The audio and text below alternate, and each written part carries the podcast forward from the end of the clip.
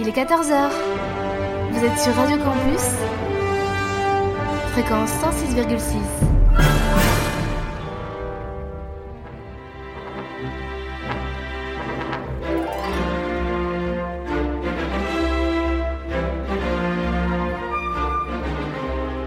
– 14h-15h sur Radio Campus,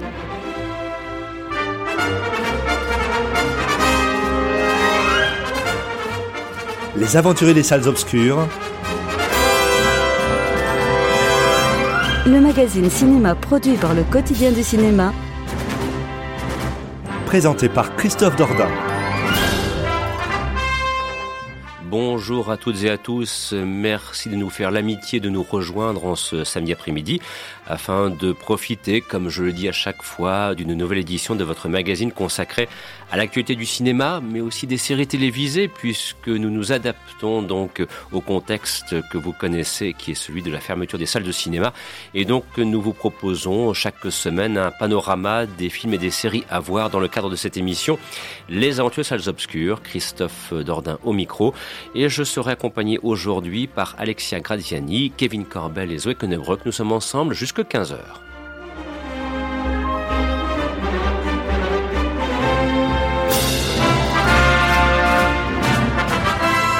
Alors, si vous cherchez de l'éclectisme, je vous le dis tout de suite, vous serez servi, vous êtes à la bonne adresse. Qui plus est, nous alternerons entre l'ancien et le nouveau. Un exemple, Pierrot le Fou, Jean-Luc Godard sera au sommaire de cette semaine. Mais aussi le nouveau film interprété par Idris Elba qui s'appelle Le Concrete Cowboy et qui est proposé par Netflix. Retour à des séries par exemple anciennes avec Scrubs, une petite curiosité des années 2000. Toujours dans le l'ancien, mais cette fois des années 70, les choses de la vie de Claude Sauté, on vous en parlera également. Si j'ajoute à cela pour faire bonne mesure les irréguliers de Baker Street, ou bien encore A Week Away, voire un petit conseil de fin que je vous laisse le soin de découvrir, eh bien vous l'aurez compris, le sommet de cette nouvelle édition est singulièrement chargé.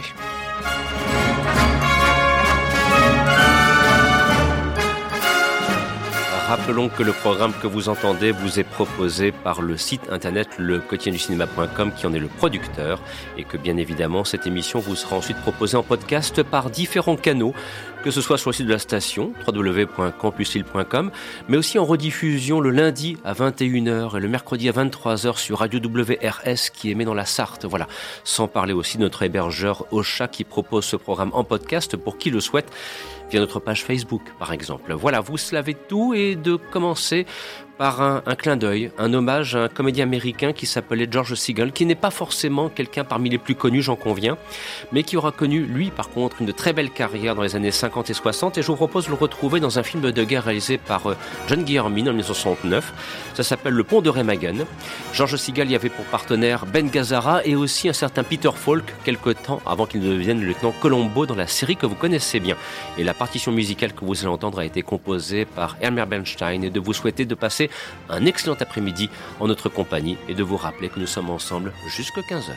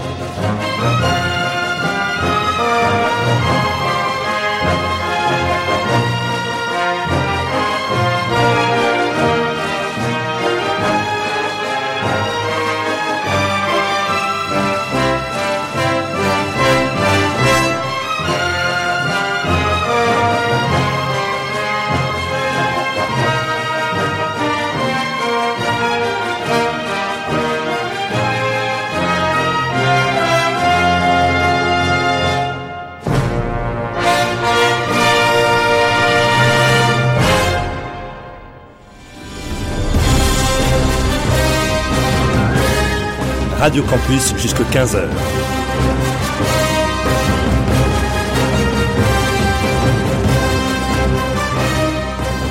C'est les aventuriers des salles obscures.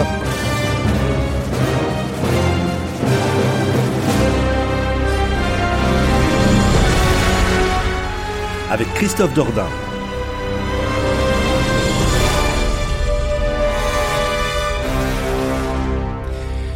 Je ne remercierai jamais assez le concepteur de ces jingles parce que ça flatte mon ego. Voilà, j'ai l'impression de faire une entrée comme si j'étais soudainement devenu une espèce de Avengers en quelque sorte. Bon, je blague hein, bien évidemment, mais en tout cas, un grand merci à, à François Bourg qui nous écoute en cet après-midi et qui notamment euh, participe à la mise en onde de ce programme dont vous profitez chaque semaine. Sur ce, Place au sommaire, et je voulais annoncer donc singulièrement chargé en ce samedi après-midi. On va tout de suite commencer par une série télévisée qui s'appelle Les Irréguliers de Baker Street. Alors ça a été créé par Tom Bidwell. Alors au fond, si on veut simplement pitcher, pour employer le terme d'usage, euh, l'intrigue, on va découvrir donc toute une série de personnages qui se définissent eux-mêmes comme étant les irréguliers de Baker Street et qui travaillent pour le docteur Watson afin de protéger Londres contre les aspects surnaturels. Et c'est un programme donc qui est proposé actuellement par Netflix qui compte huit épisodes pour une saison. Alors, Alexia, tu as l'occasion de, voir ces irréguliers Baker Street et j'ai l'impression, sans vouloir un petit peu trop déflorer ton propos à venir, que voilà, ça t'a pas pleinement convaincu. Que s'est-il passé en cours de route pour que tu n'y adhères pas complètement? Alors déjà, tout d'abord, euh, ce qu'il faut savoir, c'est que Les Irréguliers de Baker Street, c'est une réécriture des quatre des Baker Street, donc euh, un roman euh, dans la continuité des Sherlock Holmes. Et moi, je connaissais pas du tout, donc j'ai vraiment cliqué par curiosité et j'ai eu beaucoup de mal à rentrer dans la série. Le premier épisode est comment dire est assez mal amené Mhm. Avec euh, des personnages qui manquent euh, énormément de fond, euh, très, très incomplets, et finalement on se demande certains ce qu'ils font là et qu'est-ce qu'ils amènent au propos. Un Sherlock Holmes qui a été voilà, utilisé un peu pour faire vendre, parce que finalement inexistant, complètement dénaturé. Un, un docteur Watson assez insipide, on va dire avec euh, tout ce mélange de rationnel et de euh, surnaturel qui parfois euh, ben, prend, euh, prend clairement euh, va droit au mur. Euh, C'est d'ailleurs un petit peu gênant parce que euh, moi j'ai quand même le souvenir, enfin je suppose que vous le partagez autour de la table, des deux formidables films interprétés par euh, Robert Downey Jr. et, et Jude Law, où là pour le coup, que ce soit Holmes ou Watson, ce sont des personnages qui chacun à leur façon sont hauts en couleur, et là tu nous annonces au fond une série où quelque part, ben Holmes, euh, voilà, euh, personnage pas très très intéressant, euh, Watson même chose, donc on a envie de dire, mais dans ce cas-là, pourquoi, qu'est-ce qui peut justifier le, fait de s'embarquer dans cette aventure et de suivre ces irréguliers de Baker Street hein? Ça, c'est un petit peu gênant. ben, je vais dire que quand on connaît, quand on n'est pas euh, très fan de l'univers Mhm. de Sherlock Holmes, ça peut, pas, ça peut passer. Euh, moi, j'ai réussi à faire euh, abstraction des, de ces deux personnages, mais euh, ce qui, ce qui m'a un peu dérangé avec cette série, c'est qu'il y a beaucoup de bonnes idées. Mhm. Et euh, on voit qu'on a des, des jeunes acteurs qui ont beaucoup de potentiel, mais on, leur, on a l'impression qu'on leur, met des- on leur met des barrières. Euh, chaque, euh, chaque euh, épisode est écrit avec une, une histoire qui est différente, mais toujours avec un fil conducteur. Et finalement, ben, c'est des intrigues qui sont bâclées. Donc Mhm. finalement, le résultat arrive très vite. Le spectateur n'a même pas l'occasion de réfléchir. Et puis, euh, les, même les motivations des personnages parfois sont voilà, euh, on, claqué. On a un Watson qui, qui est amoureux de Sherlock Holmes. Et euh, finalement, ben, ça n'apporte. Ça n'a rien apporté, euh, ça n'a rien apporté à la série. euh, ça- cette, cette motivation-là, elle, euh, elle sert à, elle sert pas à grand chose. Mhm. Donc euh, très déçu parce que à chaque épisode, on a l'impression qu'il va y avoir des, ça va avoir un renouveau et finalement, ben ça retombe comme un soufflet. Donc Je, en t'écoutant, alors là, je sais que je vais pas me faire que des amis. hein. Je vais peut-être même m'attirer quelques foudres, mais je ne peux pas m'empêcher de penser la série Comarcy consacrée euh, à Lupin. Parce que j'ai ressenti la même chose. Le, ce, que tu, ré- ce, que, ce que tu présentes comme étant un soufflet, comment, en cuisine qui, qui retombe très rapidement parce que mal cuit. Moi, c'est ce que j'ai ressenti avec Lupin, et visiblement, ça semble être le cas ici avec euh, ces irréguliers de Baker Street. Quoi. Des personnages trop conventionnels, à la limite de la caricature, des intrigues un petit peu trop expédiées à la va-vite. Mhm. Voilà, c'est- un petit peu ce, ce- ce qui ressort vraiment de, de- de- de la découverte. Parce que faut quand même se le farcir, huit épisodes. Oui, en plus, c'est. Tu es allé jusqu'au bout Oui, été Courageusement. Voilà. Bah, Il y avait, il y avait quand même cette envie de. euh, j'aime, j'aime pas trop, mais j'ai quand même voir, j'ai quand même envie de voir comment ça, ça se termine. J'ai ressenti ça aussi avec Lupin. Je me suis dit, allez, on va essayer le suivant pour voir si ça passe. Quoi. Voilà. Et on va dire que peut-être les deux derniers épisodes sortent un peu, sortent un peu du lot. Mhm. On, on voit que peut-être là, il y a, on commence à prendre un peu des, des risques et ça rend bien. Malheureusement, euh, bon, bah voilà, ça se termine de manière. euh, ben, tous- tous les arcs narratifs sont terminés, Mhm. alors qu'une saison 2 est annoncée. Donc, euh, Saison 2 Ah oui, bah, comment, comment vont-ils faire alors euh? Bonne question. En tout cas, si bon. Alors, euh, maintenant, moi, je me mets à la place de qui nous écoute en ce samedi après-midi. Bon, il y a un long week-end, sans parler de confinement, acte 3, mais enfin, ça, c'est une autre histoire. Euh, allez, en, en mode beach-watching, euh, un week-end, ça peut le faire éventuellement pour qui nous écoute cet après-midi Oui, après, c'est quand, même assez, euh, c'est quand même assez divertissant, mais euh, voilà. Pour- Ça peut passer une, un bon week-end. Tout en étant conscient des limites de la série, quoi. Voilà, c'est ça. Petit programme Netflix, dirons-nous, pour commencer. Alors, poursuivons, et alors là, on change complètement de registre, mais je l'annonçais très clairement, nous ferons des ruptures entre euh, les séries actuelles ou les films actuels proposés notamment par les plateformes, et puis euh, des, programmes beaucoup plus anciens, voire même des films cultes, et, c'est le cas, euh, Kevin, alors avec le, Pierrot le Fou de Jean-Luc Godard, quoique de toute façon, quand on regarde bien sur les plateformes, il n'y ait pas que Pierrot le Fou qui soit proposé, d'autres films de signé Jean-Luc Godard sont, sont, proposés, mais pourquoi, Kevin, as-tu retenu plus spécifiquement ce film qui date de 1965 C'était l'acte 2 de la collaboration entre Belmondo, Bébel et puis Jean-Luc Godard, euh, six ans après À bout de souffle. Et donc avec Pierrot le Fou, c'est vrai qu'on a oh, presque un film somme de ce qu'a pu être, euh, je ne sais pas si tu serais d'accord avec moi, la nouvelle vague à l'époque, en quelque sorte Oui, je pense qu'on on peut dire ça. Et c'est vrai qu'on observe depuis euh, le printemps dernier, donc le printemps 2020, une tendance de Netflix à, vraiment s'attaquer au cinéma français en, rajoutant euh, de nombreux films cultes, notamment des films de la nouvelle vague. Il y a beaucoup de films de François Truffaut ou de Jacques Demy qui sont, qui sont apparus sur Netflix, et également ceux de Jean-Luc Godard, qui est peut-être le réalisateur auquel on pense euh, en premier euh, quand on pense à la nouvelle vague. Et c'est vrai qu'après avoir visionné tous les grands classiques, j'ai trouvé que, que Pierrot le Fou était peut-être celui qui était le plus abordable si on voulait s'attaquer à l'univers de ce cinéaste. Donc, euh, pour ceux qui, qui ne connaîtraient pas forcément ce film, il met en scène euh, un homme désabusé, donc Ferdinand, qui va quitter subitement euh, femme et enfant pour s'enfuir avec la babysitter, qui est également une ancienne amante, qui s'appelle Marianne, interprétée par Anna Karina. Mhm. Et euh, ils vont ensemble fuir dans le sud de la France et vivre des aventures assez intéressantes et faire des rencontres intéressantes également. Donc euh, le film euh, reprend vraiment tous les codes de, Jean-Luc Godard, à savoir une grande part laissée à la littérature. Donc on voit le personnage principal incarné par Jean-Paul Belmondo qui cite euh, de la poésie euh, tout du long. Qui cite également du Louis Ferdinand Céline. D'ailleurs, le prénom de Ferdinand est une référence directe à cet auteur.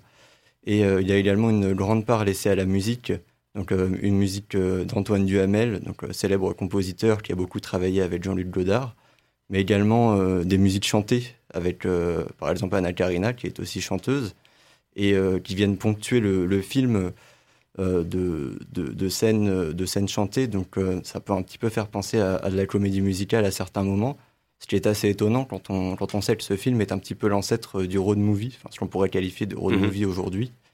Et une autre des caractéristiques de Godard, c'est qu'il aime bien, comment dire, euh, inviter des, des, des guests, euh, des personnages assez connus dans ses films. Bon, je pense euh, par exemple, des, des cinéastes célèbres dans, dans Le Mépris, mais là, par exemple, on a l'humoriste Raymond Devaux à la fin du film qui fait une apparition. Donc, donc je pense que c'est peut-être une des, une des meilleures façons d'entrer dans l'univers de Godard. Après avoir vu À bout de souffle ou Le Mépris, ils sont quand même un peu plus difficiles et un petit peu plus figuratif, je pense, mm. pour commencer. Alors c'est vrai que ce sont, Pierrot le Fou, avec À bout de souffle, ce sont deux films qui ont profondément marqué le, cinéma français des années 60, hein, puisque bon, on considère que c'est quasiment dans ce segment chronologique qu'on trouve l'essentiel de la nouvelle vague, qui ensuite connaîtra quelques avatars. Mais moi, personnellement, euh, après 65, je trouve que la nouvelle vague s'est un petit peu perdue, si j'ose dire, euh, en cours de route. Peut-être aussi d'ailleurs avec des, des, combats politiques qui étaient un petit peu malvenus pour, pour la circonstance et qui faisaient oublier le cinéma. Avec Pierrot le Fou comme à bout de souffle, on reste encore dans ce cinéma avec, une, comme tu le rappelais, une très grande part d'improvisation. Et puis surtout, ce qui est formidable, c'est Belmondo enfin, moi, je ne sais pas comment toi tu vois ça, parce que bon, de ton jeune âge, si je peux me permettre, tu regardes quand même quelqu'un qui maintenant a largement dépassé les 80 piges, mais à l'époque, Belmondo, c'était un monstre de modernité. Et aussi, d'ailleurs, quelque part, de remise en cause d'un certain nombre de carcans sociaux. Voilà, comment est-ce que tu, tu, regardes un petit peu ce personnage de Bébel dans le cinéma de Jean-Luc Godard? C'est vrai que Belmondo, moi, je l'avais découvert avec des films euh, un peu plus récents, comme mhm, je pense à Las des As ou à Cartouche par exemple. Mhm. Et euh, le découvrir avec Jean-Luc Godard, c'était euh, tout autre chose. Euh, j'avais vu à bout de souffle d'abord, mhm. où j'avais bien aimé le film, mais j'avais trouvé qu'il y avait quand même un petit peu de retenue. Et bon, c'était le premier film de Godard, donc c'est pas forcément étonnant. Et avec, avec Pierrot le Fou, je, trouve que, que, Belmondo est vraiment à son, à son prime dans, dans le cinéma d'auteur, si on peut dire. Et oui, pour moi, toute cette part laissée à l'improvisation, euh, les dialogues. Euh, euh, bon, il n'y a pas énormément de cascades dans ce film, ce qui va faire une des, une des caractéristiques de, de, Belmondo plus mm. tard. Mais, mais oui, pour moi, ça reste un, un grand Belmondo et, et un, un, Belmondo très différent de ce qu'on aura l'habitude de voir après. Donc je pense que c'est aussi une des, une des, raisons pour lesquelles je recommande ce film. Et où peut-on le voir Donc rappelle, si tu peux le rappeler. Sur, sur Netflix. Sur la plateforme Netflix, effectivement, parce que Bon, parfois, on, le dit souvent autour de cette table, et à raison d'ailleurs, euh, Netflix peut être décrié parce que certaines des productions qui sont proposées ne sont pas forcément, euh, comment dirais-je, animées de qualité cinématographique exceptionnelle. Mais euh, bon, c'est vrai qu'en ces temps bien particuliers, Netflix a ouvert tout un, panel avec des films anciens, notamment les, les Belmondo. On a pu revoir, enfin, moi j'ai revu Cartouche, comme j'ai revu Le corps de mon ennemi, enfin, comme j'ai revu L'héritier. Bon, voilà, il y a, pas mal de choses comme ça qui ont été reproposées euh, avec Bébel et ça fait vraiment un énorme bien que de pouvoir profiter de véritables films de cinéma pour le coup dans une plateforme sur une plateforme Netflix qui parfois euh, à laquelle pardon parfois et à juste raison on lui reproche comment dirais-je des productions cinématographiques dont la mise en scène est on va la, qualifier gentiment de neutre. Voilà pour rester poli. Hein, voilà pour ne pas dire autre chose. Donc profitez-en et avec À bout de souffle, ben vous découvrirez peut-être ce qui fut le dernier Bébel dans sa période où il alternait encore. Euh, on est à mi-chemin entre Cartouche et puis euh, L'homme de Rio et puis plus tard les, tribulations d'un Chinois en Chine. C'est le milieu des années 60. Et donc, euh, ben par la suite, on sait comment la carrière de Belmondo va évoluer vers un cinéma ouvertement bien plus populaire et aussi bien plus accessible. Donc, en ce sens, Pierrot le Fou est, une pépite à, retenir pour, pour qui le souhaite. Voilà, donc cela confirme en tout cas ce qu'on avait dit euh, dès le sommaire de cette émission, euh, l'alternance entre euh, l'ancien et le moderne. Et eh bien justement, retour au moderne. Alors nous sommes le week-end, Zoé, et a week away. voilà, alors, alors si vous me dites que la transition est pourrie, je suis d'accord avec vous, mais elle me tend, j'avais tellement envie de la faire. Alors, avec a week away, nous avons affaire à un film pour adolescents, c'est du teenage movie. Ça aurait pu être euh, produit par Disney, ça aurait pu être proposé par Disney +, c'est proposé, euh, sauf erreur de ma part, par Disney+. Par Netflix. par Netflix. Oh, ben zut alors ben, Que s'est-il passé? Et, le résultat, c'est que, enfin, je, me souviens encore de la critique que tu as rédigée pour le quotidien du cinéma. C'est un peu tout pourri cette affaire, pour dire les choses concrètement. Que s'est-il passé en cours de route? Eh ben, je sais pas, mais visiblement il y a eu une erreur quelque part parce que mhm. le résultat est, je vais employer le mot fade parce que ben, le résultat est fade et euh, tout le long du film, ce qui est très mauvais pour un film, j'ai eu l'impression de voir un autre film, mais enfin un, fan film en fait. J'ai eu l'impression de voir un fan movie de Camp Rock. Mhm. Euh, comme je l'ai comme j'ai dit dans ma critique, Jésus en plus, puisque c'est un, pour faire un peu le synopsis, c'est l'enfant turbulent euh, qui est censé arriver en foyer parce qu'il a volé une voiture de flic. Pourquoi pas après tout euh, et qui se retrouve en dernière chance envoyé dans un camp scout. euh, dans un camp scout pour une, une semaine pour changer sa vie Euh, et tout ça est arrosé d'une comédie musicale. Alors moi j'ai cliqué parce que euh, oui vas-y. Je prie, le, le camp scout euh, avec une dimension religieuse. Hein. Oui, oui, c'est pour ça que j'utilise de- de- vraiment de le scout et ouais. pas le camp de vacances. C'est vraiment scout, la, la dimension religieuse est très présente. Euh, je vais pas trop en parler là parce que bah, moi, c'est pas des choses qui me concernent et je veux juger le film et pas euh, son caractère religieux ou pas. Mhm. Mais moi, j'ai cliqué parce que je suis toujours très intriguée par les comédies musicales. Et en fait, comme on l'a dit, j'ai eu l'impression de voir les téléfilms euh, Disney Channel Mhm. en moins bien. Et il faut dire que les téléfilms Disney Channel euh, que beaucoup aiment et que je suis la première à aimer avec beaucoup de nostalgie, tels que Camp Rock ou School Musical, que j'aime avec énormément de nostalgie. Je suis la première à reconnaître que leur qualité, c'est pas leur principe. Enfin voilà, c'est pas par leur qualité qu'on les retient. Mhm. Et ben, euh, Week Away, il a décidé de, de copier ça et c'est vraiment dommage parce que bah des je pense que des comédies musicales teen peuvent être bonnes et c'est pas parce qu'on est euh, sur une comédie musicale pour ados qu'on peut se permettre d'avoir une mise en scène plate, des acteurs moyens et une, réalisation euh, Netflixienne au possible dans son, dans acception la plus fade.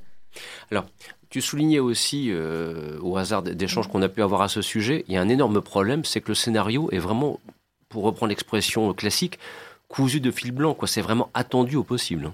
Assez attendu au possible. On a et il est tellement attendu qu'en fait le scénario se permet des on va dire des, des, des ponts capillotractés mais qu'on accepte parce que c'est des c'est d'un fil oui qu'on a déjà vu des dizaines et des dizaines de fois euh, avec des scènes extrêmement clichés tels que euh, le héros qui s'en va parce qu'on a appris qu'il mentait, qui fuit ses réalités, et le love interest qui va le chercher dans son pick-up sur la grande route américaine. Il pleut, il se crie dessus.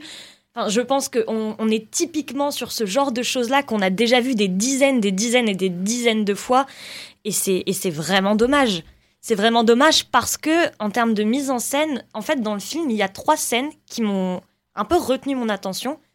Une première qui est un peu une scène qui est volontairement en dehors du récit, où euh, un peu le, enfin c'est tout est cliché, c'est-à-dire qu'on a le personnage principal, on a le love interest magnifique, et on a à côté des deux personnages principaux les deux sidekicks un peu drôles et un peu bizarres. Donc Mhm. on reste dans le cliché, mais le sidekick masculin a une scène où il veut déclarer son amour à, à l'autre sidekick qui est complètement dans une esthétique 80 qui revient extrêmement à la mode et, et à ce moment-là la la caméra change un peu d'angle vue, on n'est plus sur des champs contre champs, on change un petit peu, on a des rotations, on a des, on a des plans qui sont un petit peu débulés.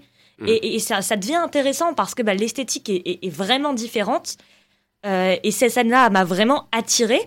Il y a une deuxième scène où il joue au paintball qui est filmé comme un film de guerre américain qui vraiment, bah pareil, elle, elle surprend. Mhm. Mais tout le reste du film, pour reprendre l'expression d'Alexia, retombe comme un soufflet parce que bah, tout le reste est, est fade au possible. Et donc, bah, ces deux scènes-là, on a plutôt l'impression de, de qu'on a, que sans faire exprès, on a changé de film, on sait pas trop comment, Voire de metteur en scène. voire de metteur en scène. Mhm. Et On, on- on a l'impression qu'on a changé, oui, de film ou de metteur en scène en un claquement de doigts, et qu'après on revient au possible, au camp avec des couleurs fades, tantôt fades, tantôt criardes, mais enfin rien d'impressionnant, et c'est vraiment dommage, quoi.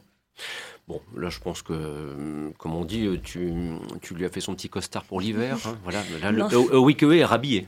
oui, malheureusement, mais c'est Bon. dommage, oui. Et bon, que voulez-vous Dans le contexte actuel, on se permet très brièvement de le rappeler, où, où nous attendons euh, avec, euh, comment dirais-je, presque une forme de désespoir la réouverture des salles de cinéma. Alors, quand je me permettrai euh, d'éviter euh, toute perspective, lorsque je suis pas président de la République, je ne suis qu'un modeste animateur de radio, peut-être aussi parce que je suis prudent. Voilà, donc on va dire prochainement sur les écrans. Voilà, je, oui, je, m'engage pas beaucoup. Donc euh, c'est vrai qu'actuellement, faute de cinéma dans les salles obscures, nous essayons de le trouver partout où c'est possible notamment par le biais des différentes plateformes, mais aussi des programmes télévisés, des sorties en DVD et Blu-ray. C'est un petit peu le propre du contenu rédac- rédactionnel de cette émission depuis plusieurs semaines. Mais on, on doit aussi vous dire de temps en temps qu'il faut éviter. Voilà, donc, euh, bon, les irréguliers de Baker Street, si vous avez envie. A Week Away, euh, je pense que là, on a bien compris que... euh, Bah, si je peux me permettre, Oui. si vous voulez regarder une comédie musicale pour ados qui se passe dans un camp de vacances, et ben il y a un truc hyper sympa, hyper nostalgique sur Disney Plus qui s'appelle Camp Rock avec Demi Lovato et vous verrez le même film mais avec des chansons dont on se souvient, ce qui est quand même un aspect un peu intéressant dans une comédie musicale. Donc vous verrez ça en bien mieux quoi en quelque voilà, sorte. c'est ça. Et enfin, si vous voulez revenir euh, au cinéma et au vrai, ben, vous l'aurez compris euh, à travers le propos qu'aura développé au préalable Kevin, ce sera donc Pierrot le Fou de Jean-Luc Godard dont il sera question et vous y trouverez un véritable plaisir de, de cinéphile. Dans la deuxième partie de l'émission, il y a encore beaucoup de choses qui nous attendent. hein. Il sera question notamment des choses de la vie de Claude Sautet. Voilà. Là aussi, œuvre française magistrale, film de référence des années 70, on, aura l'occasion de vous en reparler.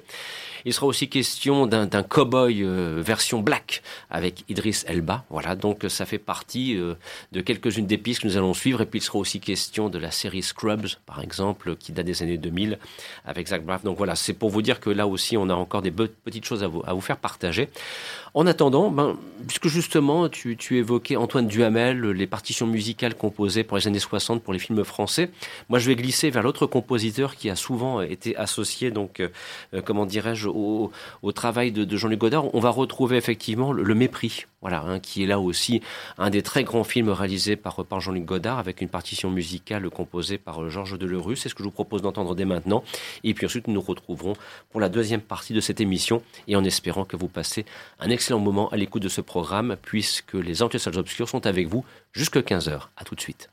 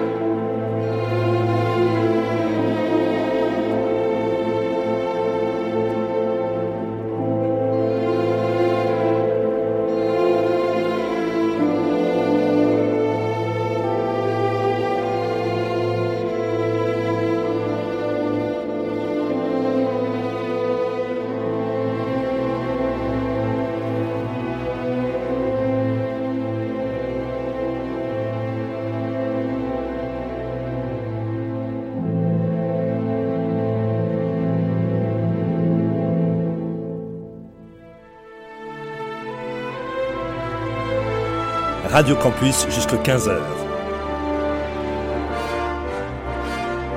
C'est les aventuriers des salles obscures avec Christophe Dordain. Maintenant, vous comprenez pourquoi je dis merci au concepteur des jingles. hein. Tout à l'heure, j'étais Avengers, maintenant, je suis dans Star Wars.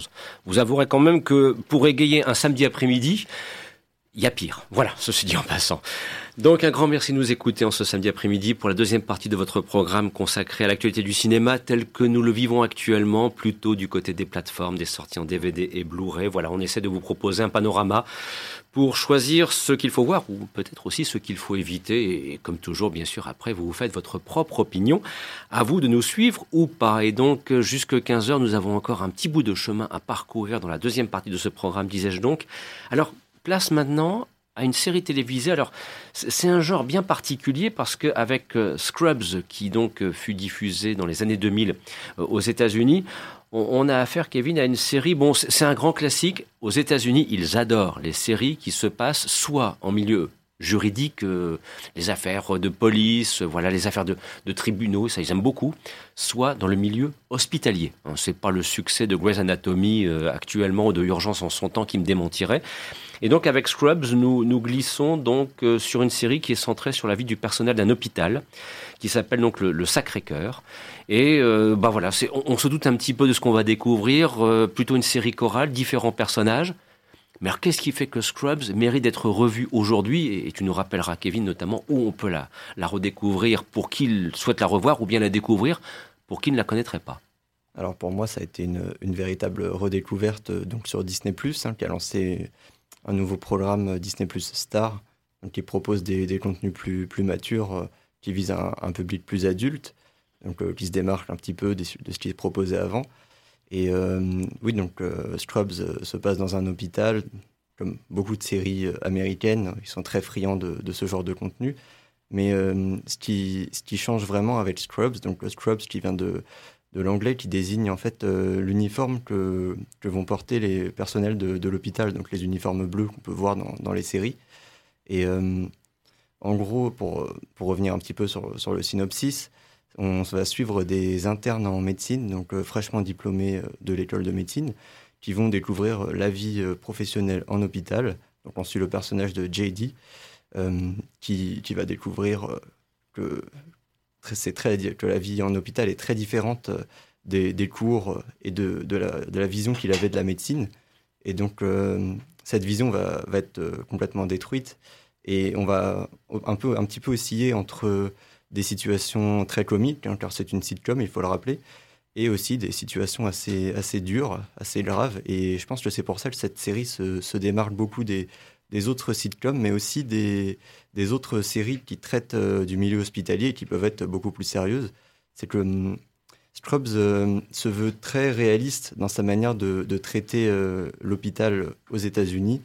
Donc que ce soit dans le, le, traitement, enfin les relations entre le personnel soignant et les, et, les patients, ou entre, euh, entre les personnels soignants, par exemple entre les médecins et les infirmiers, les rapports de hiérarchie qu'il peut y avoir, les rapports de compétition, mais aussi euh, toutes les questions financières, donc euh, entre les médecins qui vont vouloir vraiment sauver des vies et quitte, à, quitte à un petit peu frauder sur, sur la sécurité sociale qui aux États-Unis n'est pas au même niveau qu'en France, et les, les médecins qui vont vouloir faire faire des économies à l'hôpital et refuser certaines opérations.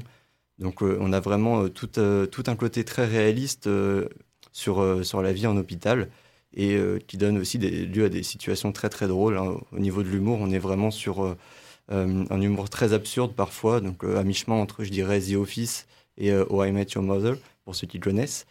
Donc, c'est une série que, je recommande fortement.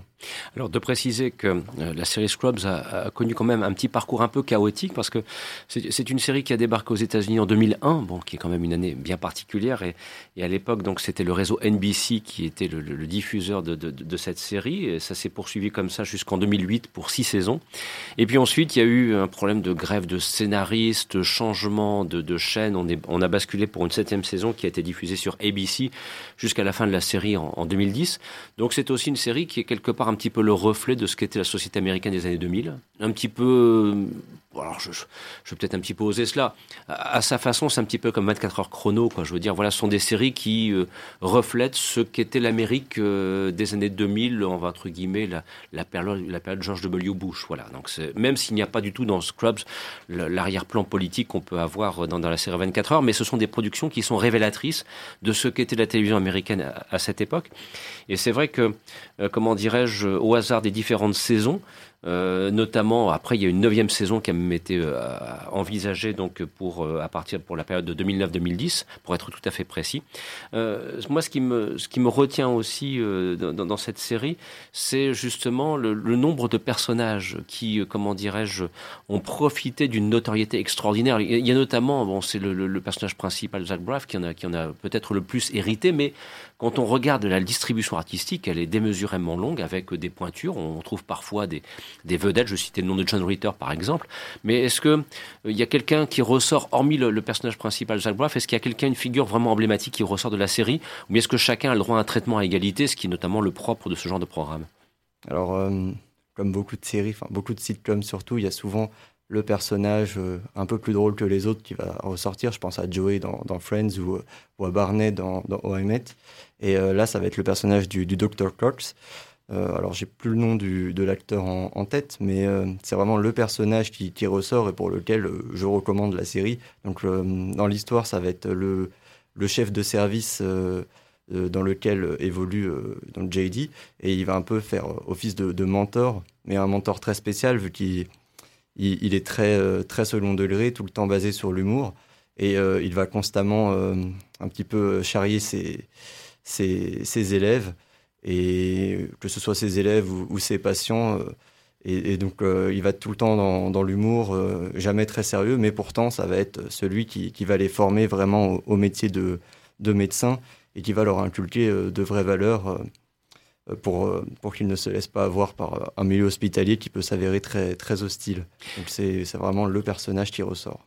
Et donc ce docteur Ulysse Cox est interprété notamment par le comédien John McShinley, pour, si je le prononce bien, qui s'avère en plus de ça en dans la version française être doublé par un excellent comédien qu'on a vu dans beaucoup de séries télévisées depuis maintenant des décennies qui s'appelle Hervé Joly. Voilà, je dis ça pour les amateurs de, doublage parce qu'on aime bien aussi citer celles et ceux dont on entend la voix. Et tiens, d'ailleurs, j'en profite pour, pour signaler, enfin signaler, pour revenir sur le fait qu'il y a une grande voix du doublage. Aussi, c'est un, immense comédien disparu récemment qui s'appelait Jacques Franz. Voilà, avec euh, c'était la voix de Mel Gibson dans ses films, ou bien encore la voix de Tom Selleck dans la très bonne série qui est Blue Bloods. Voilà, je me permets comme ça de, de, de dire pour euh, et, de, de, le, de, le, dire parce que on aime bien autour de cette table, lorsqu'on alterne entre cinéma et séries télévisées, rappeler aussi la, la qualité du doublage en France et, et les comédiens de doublage portent bien leur nom. Ce sont de véritables comédiens, pas simplement des prête-voix ou des porte-voix, si je peux me permettre cette, cette petite intervention. Voilà donc Scrubs à redécouvrir actuellement sur Disney+, une belle production des années 2000. Voilà, laissez-vous euh, aller puisque vous risquez d'avoir un petit peu le temps pour le faire. Ceci dit en passant, mais chut, on n'en dira pas plus. vous voyez ce à quoi je fais allusion en ces temps de confinement, entre guillemets. Alors, revenons à des choses un petit peu plus anciennes avec euh, cette fois, ça, ça, va nous ramener dans le cinéma français de 1970. Alors, j'en profite avant qu'on aborde les choses de la vie, puisque c'est ce dont il va être question, le, le très grand film réalisé par Claude Sauté pour vous signaler, alors je dis ça pour la jeune génération comme pour les anciens comme moi, il y a un très beau documentaire que l'on doit donc euh, à l'excellent documentariste qui est euh, Jérôme Ouibon, qui est consacré au cinéaste Yves Robert et qu'on peut voir actuellement sur OCS, notamment pour qui en dispose. Et il s'avère que Yves Robert, réalisateur d'un éléphant, ça trompe énormément, nous irons tous au paradis, euh, le grand blanc qu'une chaussure noire, l'autre du grand blanc, vous voyez un petit peu, je vous place tout de suite le bonhomme, voilà, donc un très très grand cinéaste, était très ami. Ils ont fait c'est un bout de chemin ensemble avec Claude Sauté, le réalisateur des, choses de la vie. Donc, je vous propose vraiment je vous invite vraiment, pardon, à, découvrir ce, documentaire euh, consacré à Yves Robert. Euh, vous allez apprendre beaucoup de choses sur le cinéma français des 70 Et euh, peut-être que vous aurez même envie immédiatement après de vous replonger dans le cinéma de Claude Sauté et d'Yves Robert par la même occasion. Mais là maintenant, c'est de Claude Sauté dont il est question. Alors, les choses de la vie, 1970, Michel Piccoli, Romy Schneider. Bon, c'est un film. Alors, c'est vraiment un film d'une génération. Alors, je sais bien que c'est un petit peu cliché de sortir ça, mais enfin, c'est comme Vincent François Paul et les autres, quoi. C'est le cinéma français des années 70 peut-être ce qu'il a de meilleur. Et moi, j'avoue que je suis très curieux de voir comment toi, tu le vois de ton côté, Zoé, avec tes yeux à toi, de ta génération à toi, et soudainement de me dire que c'est un grand film? C'est un excellent film. J'ai été euh, bluffée parce que, bah, comme beaucoup. Euh, Formidable d'entendre ça quand même. J'en entendais beaucoup parler mm. de ces films-là avec mes parents, mes grands-parents. Mm. Et quand, euh, depuis un an, comme l'a très bien dit Kevin, Netflix fait l'effort de, remettre le catalogue du grand cinéma français des années 60-70, je me suis dit c'est l'occasion. Et bah, c'est mes parents qui m'avaient beaucoup parlé des choses de la vie. Je l'ai découvert et j'ai été bluffée euh, déjà par, euh, premièrement, le jeu d'acteur de Michel Piccoli et Romy Schneider, mhm. qui, laisse sans voix. Euh, aussi par la mise en scène qui est d'une. Je pense que c'est d'une intelligence. C'est un film de flashback, mais une mise en scène de manière si intelligente que bah, le film coule de source. Et on, alors que la mise en scène est volontairement déroutante, on n'est jamais dérouté. Mhm. Et, et, je trouve que c'est brillant. Et euh, pour ne pas tarir d'éloges, mais ce n'est pas étonnant car Claude Sauté était avant, avant d'être réalisateur était scénariste. Mhm. Le, le double travail euh, de Claude Sauté et de euh, c'est Jean c'est Jean-Loup pardon Jean-Loup Jean-Loup Da- Dabadi. Jean-Luc Dabadi, oui. Ça, ça donne des, des dialogues qui sont euh, je ne sais pas mais précieux, des, des vrais dialogues précieux avec des, des scènes de dialogue qui en sont sans en être. Parfois, on se demande si on n'est pas un peu en dehors du film avec les dialogues, mais ça reste, ouais, ça reste des dialogues qui sont extrêmes, d'une pertinence extrême. Et oui, j'ai vraiment été bluffée par ce film et notamment euh, par Romy Schneider, Mhm. où euh, en fait, je me dis, quand bien même le film reflète une vie et une esthétique bourgeoise typique des années 70, c- euh, le personnage de Romy Schneider est, est terriblement moderne. En fait, Mhm. c'est une femme qui est terriblement moderne. Euh, et enfin voilà, le film est impressionne par, par sa modernité, alors qu'on sait pertinemment qu'il reflète l'esthétique de la vie bourgeoise des années 70. Et d'ailleurs, Claude Sauté, qui au départ euh, avait plutôt réalisé des films engagés, avait été critiqué à Mhm. l'époque pour réaliser un film typiquement bourgeois et qu'il y avait des choses plus importantes bah, en 70, un an après, deux ans après mai 68, il y avait des choses plus importantes que de refléter les, la vie de, de petits bourgeois euh, parisiens qui ont une maison à l'île de Ré. Voilà, ce qui le poursuivra à sa façon avec euh, ce, film formidable que je me lasse jamais de revoir et que je vous invite à découvrir si vous ne le connaissez pas, qui est Vincent François, Paul et les autres. Voilà, qui est pour moi, c'est un chef-d'œuvre absolu. Je veux dire, mais entre les choses de la vie, euh, Mado, Max les Ferrailleurs, euh, Vincent François, Paul et les autres, je vous garantis franchement, euh, si quelqu'un me dit après que le cinéma français il est pas bon, c'est qu'il a un problème. Voilà. Et alors, une petite anecdote comme ça en passant. Il y a forcément la séquence de l'accident Mm. hein, dans les choses de la vie qui est, assez spectaculaire et qui est fait d'une façon très particulière. Et je voudrais citer le, cascadeur Gérard Streff, c'est lui qui a donc euh, réalisé la séquence de l'accident qui est mise en scène d'une manière extraordinaire par Claude Sauté, je veux dire, avec euh, cette capacité à montrer l'extérieur, la voiture qui se, se fracasse au hasard d'un accident de la route, mais aussi ce qui se passe à l'intérieur. Et, c'est mis en lien avec les, séquences de flashback où effectivement la vie défile. Enfin, quand quelqu'un dit, voilà, quand j'ai un accident, j'avais l'impression que ma vie défilait en moi l'espace de quelques secondes, bah là, c'est une version dilatée sur presque, presque une heure et demie, hein, voire un petit peu plus que, l'on découvre. Et c'est ce qui fait des choses de la vie euh, un film remarquable. Enfin, en tout cas, ça fait plaisir de voir et de- de- d'entendre à ce sujet Zoé, parce que c'est un film années 70. Voilà, on, on évoque un film qui a un demi-siècle. Et un demi-siècle après, il arrive à vous percuter, si j'ose dire.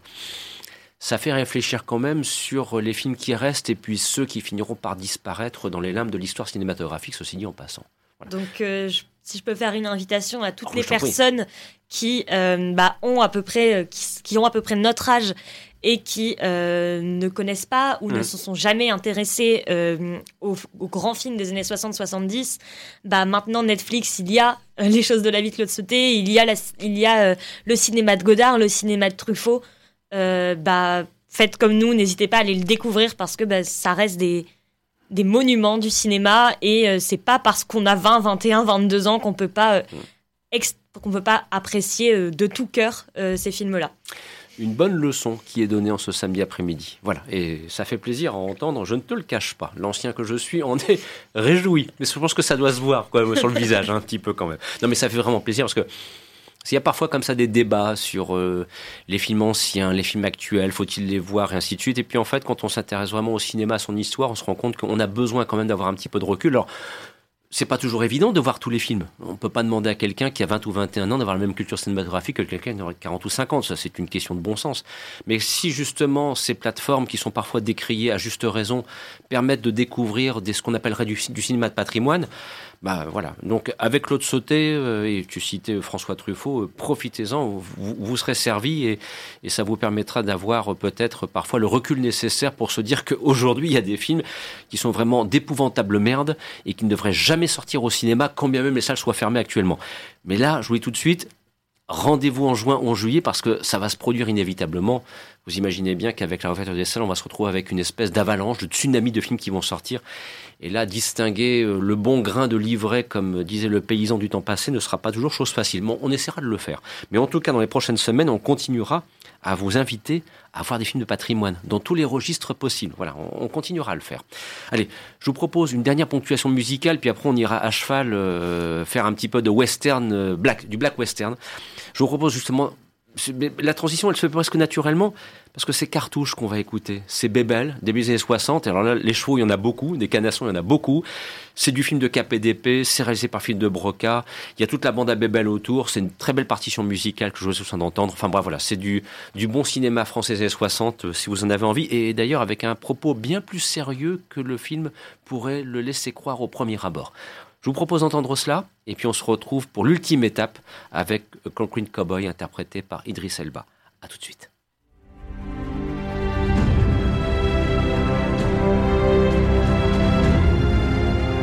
Vous écoutez Les Aventuriers des Salles Obscures sur Radio Campus. Fréquence 106,6.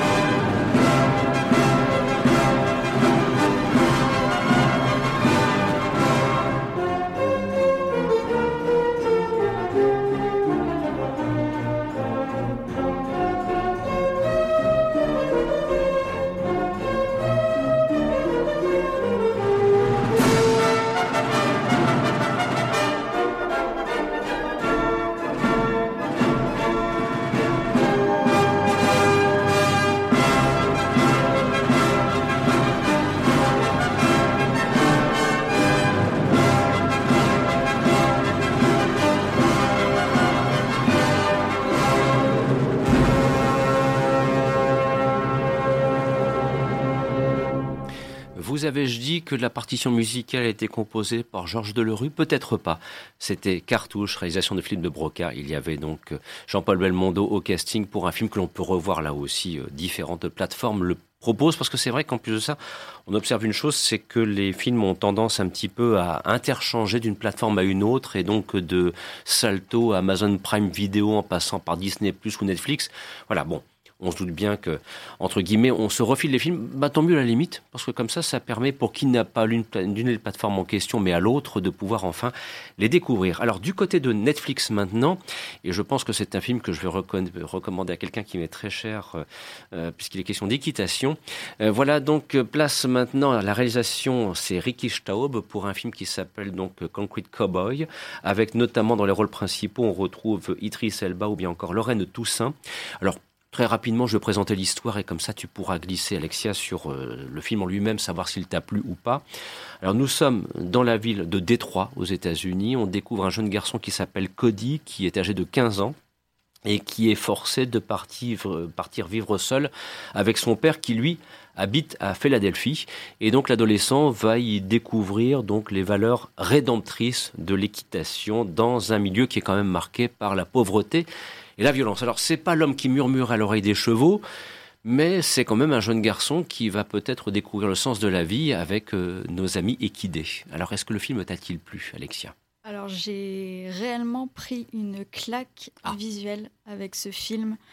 Euh, c'est la première réalisation de Ricky Staub. Et je pense que c'est quelqu'un qu'il faudra suivre à l'avenir parce que rien n'est laissé au hasard dans, dans, le film. On retrouve des plans magnifiques avec euh, vraiment un choix des lieux impressionnant, un choix de, des moments de tournage où il y, a une scène qui m'a énormément touchée, c'est euh, donc le personnage de Kobe qui monte à cheval avec un ciel rose derrière qui fait un contraste euh, rose et noir qui est vraiment magnifique. Et, et le, on a aussi ce, cette intimité qui se crée entre la caméra et les acteurs. Mhm ce qui fait qu'on on a des, des, scènes très touchantes, très, très intimes qui, qui prennent au cœur euh, littéralement. Donc euh, je recommanderais ce film euh, à 100%, vraiment. Alors peut-être à regarder en version française et non pas en version originale, parce que j'ai eu un petit problème avec Idris Elba. utiliser l'accent américain qui ne colle pas du tout avec euh, sa l'accent euh, anglais un petit peu plus distingué. Donc mhm. euh, c'était un petit peu bizarre. Mais au, au fil, au fil du temps, on, on l'oublie et il arrive à bien rentrer dans, dans le rôle du cowboy qui, c'est vrai que c'est un peu perturbant dans le sens où quelques temps auparavant, il était pressenti pour jouer les futurs James Bond. Mhm. Donc il y a vraiment un fossé entre, entre les deux, mais il arrive quand même plus tard à bien prendre son rôle euh, au sérieux. Alors, tu, tu évoquais euh, le fait que peut-être cette fois, dans ce qui est le cadre d'un film Netflix, il y a vraiment du cinéma cette fois. Il y a une vraie mise en scène, parce que parfois on reproche aux productions Netflix, on le dit très souvent autour de cette table, un côté un petit peu aseptisé. On retrouverait toujours la même mise en scène, quel que soit au fond. La mise en scène sera interchangeable, quels que soient les réalisateurs et quels que soient les films. Est-ce que là, euh, avec Concrete Cowboy, la, mise en scène ressort un petit peu plus? Ou est-ce qu'on a vraiment affaire à un, petit peu de cinéma quand même, quelque part? Oui, oui, on a vraiment affaire, euh, on a vraiment affaire à du cinéma. On a des, dialogues qui sont extrêmement bien construits. On a euh, des, des, acteurs qui jouent euh, merveilleusement bien, qui sont bien dirigés, qui sont bien dirigés aussi. ce qui est intéressant aussi dans ce film, c'est la dimension documentaire parce que beaucoup de personnes qui ont joué dedans sont des vrais cow-boys de Philadelphie. Mhm. donc euh, qui jouent leur propre rôle. Et quand on le sait pas, ben, on n'a on pas l'impression que c'est des gens lambda et que c'est vraiment des acteurs. Mhm.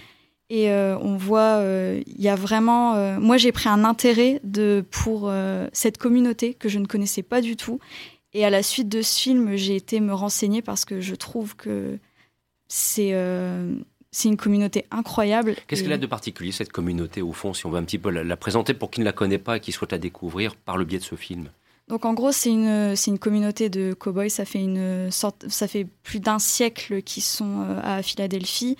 Et euh, c'est, c'est vraiment une, vraie communauté de cow-boys. C'est-à-dire qu'on enlève un peu le whitewashing de Hollywood mhm. avec les cow-boys sont blancs. Non, la majorité était des, étaient des, noirs, des noirs. Et c'est des gens qui, euh, qui veulent garder cette, cet héritage euh, alors que la ville de Philadelphie fait un peu tout pour euh, les, les, faire, les faire dégager, mmh. parce que ben, les odeurs, ça dérange les, les mmh. habitants, et puis bon, euh, on préfère toujours avoir un Starbucks plutôt qu'une écurie au coin de la rue. Et c'est une communauté touchante. même à la fin, on a beaucoup de, de témoignages de personnes qui s'en sont sorties. Et c'est la communauté qui les a aidés à ne pas tomber dans le trafic de drogue, etc. Donc euh, c'est très c'est vraiment très touchant et c'est un, un bel héritage euh, qui est proposé. Oui, ce qu'il faut rappeler euh, que notamment après la guerre de sécession, avec la, libération de, certains des esclaves, bah, il fallait bien trouver du travail. Et, notamment au milieu du 19e siècle, et eh bien dans les ranchs, il y en avait. Donc, contrairement à une légende, la plupart des cow-boys n'étaient pas blancs mais noirs. C'est toute la différence entre ce que le cinéma américain a promu depuis, depuis qu'il existe et puis la réalité historique. Et deuxième chose, euh, c'est de découvrir que cette communauté a une fonction sociale qui est de faciliter euh, une réinsertion dans la société pour des personnes qui sont à la limite de la délinquance, ou même pour certains qui sont tombés dans la délinquance, de leur permettre de se, de se redresser. C'est comme ça aussi qu'il faut regarder ce Concrete Cowboy quelque part. Oui, c'est ça, parce que même le personnage euh, donc de Idris Elba, Harp, est euh, un ancien prisonnier. Mhm. Et c'est euh, en retournant dans sa communauté qu'il a réussi à se réinsérer et à devenir l'homme euh, qu'il est aujourd'hui et l'homme qu'il a envie que son fils devienne aussi. Bon, bah là, cette fois, il n'y a pas de doute. hein. Indépendamment de Claude Sauté et de Pierrot Le Fou, on a le coup de cœur des aventuriers pour cette semaine. Qu'en penses-tu, Alexia? Ah oui, oui, oui. Ah, Je... Film à voir de toute urgence. Hein. C'est ça. Vous l'aurez compris. Sur ce, nous arrivons dans les quelques derniers instants et c'est le moment du conseil de fin. Voilà. Alors euh, là, je, je- vous ai laissé un petit peu mariner pendant quasiment une heure et, et- de vous demander, on, on va commencer par euh, Kevin. Je ne fais pas le côté honneur aux dames. hein. Là, je, je- je fais, le- je fais volontairement un petit peu le contre-pied. N'allez pas me faire du balance ton port ou du hashtag MeToo sur Twitter, s'il vous plaît. Euh, donc, euh, Kevin, un bon conseil Vraiment quelque chose, tu serais avec quelqu'un que tu connais bien, que tu apprécies. Alors ça, ça, il faut absolument le voir, que ce soit d'ailleurs euh, un film ou une série télévisée. Alors moi, je conseillerais euh, le film L'amour dure trois ans de Frédéric Belbédère. Ah. Disponible sur euh, Netflix euh, actuellement Mhm. et euh, que je prends plaisir à revoir au moins une fois par an. Donc euh, vraiment pour moi c'est presque un incontournable. Pourquoi? En, en quelques mots. En quelques mots, pour alors les acteurs, Gaspard Proust, Louise Bourgoin, qui joue Mhm. très bien, l'histoire qui est très originale et qui prend à contre-pied les comédies romantiques, Mhm. et euh, l'hommage à Michel Legrand euh, présent tout au long du film. Bien, donc euh, premier bon conseil. Alexia, de ton côté, que recommander indépendamment de ce Concrete Cowboy que tu auras ardemment défendu? Alors moi, je vous propose un petit documentaire de 20 minutes qui a, été, euh, qui a eu le prix du jury au Festival de Clermont-Ferrand en 2020. Mhm. Ça s'appelle euh, Clean With Me de Gabriel Steamer et c'est ce qu'on appelle les Descopes documentaires. Donc c'est un documentaire enregistré euh, du début jusqu'à la fin sur son ordinateur. C'est très bien foutu et euh, ça raconte l'histoire de, je pense que beaucoup de gens euh, voient de ce dont je vais parler sur YouTube, de ces mères de famille qui ont abandonné un peu leur travail pour euh, se concentrer sur leur famille et qui font notamment des vidéos où elles font le ménage pour nous accompagner, euh, viewers, à faire le ménage avec elles. Et on découvre euh, tout, ce qui, tout le mal-être qu'il y a derrière ces vidéos. On peut voir ça où? On peut voir ça sur MyCanal. Sur MyCanal. Et enfin, Zoé, conclusion, le conseil, le bon conseil de ton côté Euh, moi, je vais partir sur euh, Mon péché mignon, qui est le cinéma d'animation. Hmm. Euh, en concurrence à Netflix, euh, à Disney+, pardon, DreamWorks a vendu la- les droits de la plupart de ses films d'animation à Netflix. Et donc, on peut retrouver les deux premiers Shrek. Euh, et c'est un vrai plaisir de les revoir. Et contrairement à ce qu'on peut croire, c'est plutôt de la bonne animation qui a un peu vieilli, mais pas trop. Et le petit conseil, regardez-le en VF parce que je trouve que la voix de Alain Chabat, c'est le Shrek parfait et ça, ça restera le Shrek parfait à jamais. Voilà donc pour ces petits conseils de fin qui j'espère vous auront éclairé à la veille d'un long week-end où vous posiez la question de savoir ce qu'il fallait voir ou pas. J'espère que nous avons apporté quelques éléments de réponse en cet après-midi.